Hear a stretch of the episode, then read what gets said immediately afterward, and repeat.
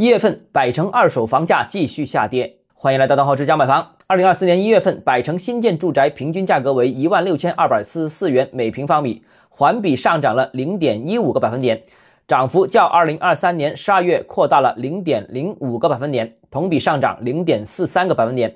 百城二手住宅平均价格为一万五千二百三十块钱每平方米，环比下跌了百分之零点五六。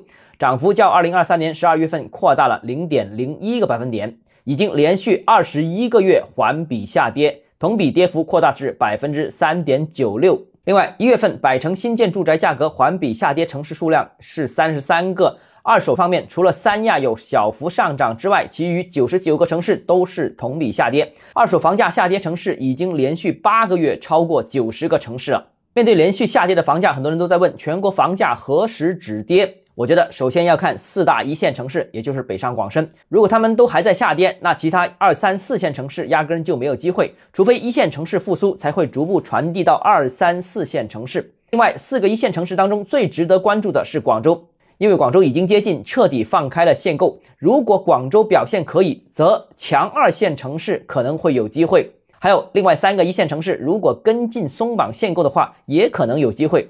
如果广州松绑限购之后表现还不如人意，则其他城市也不太可能走出单独的复苏行情。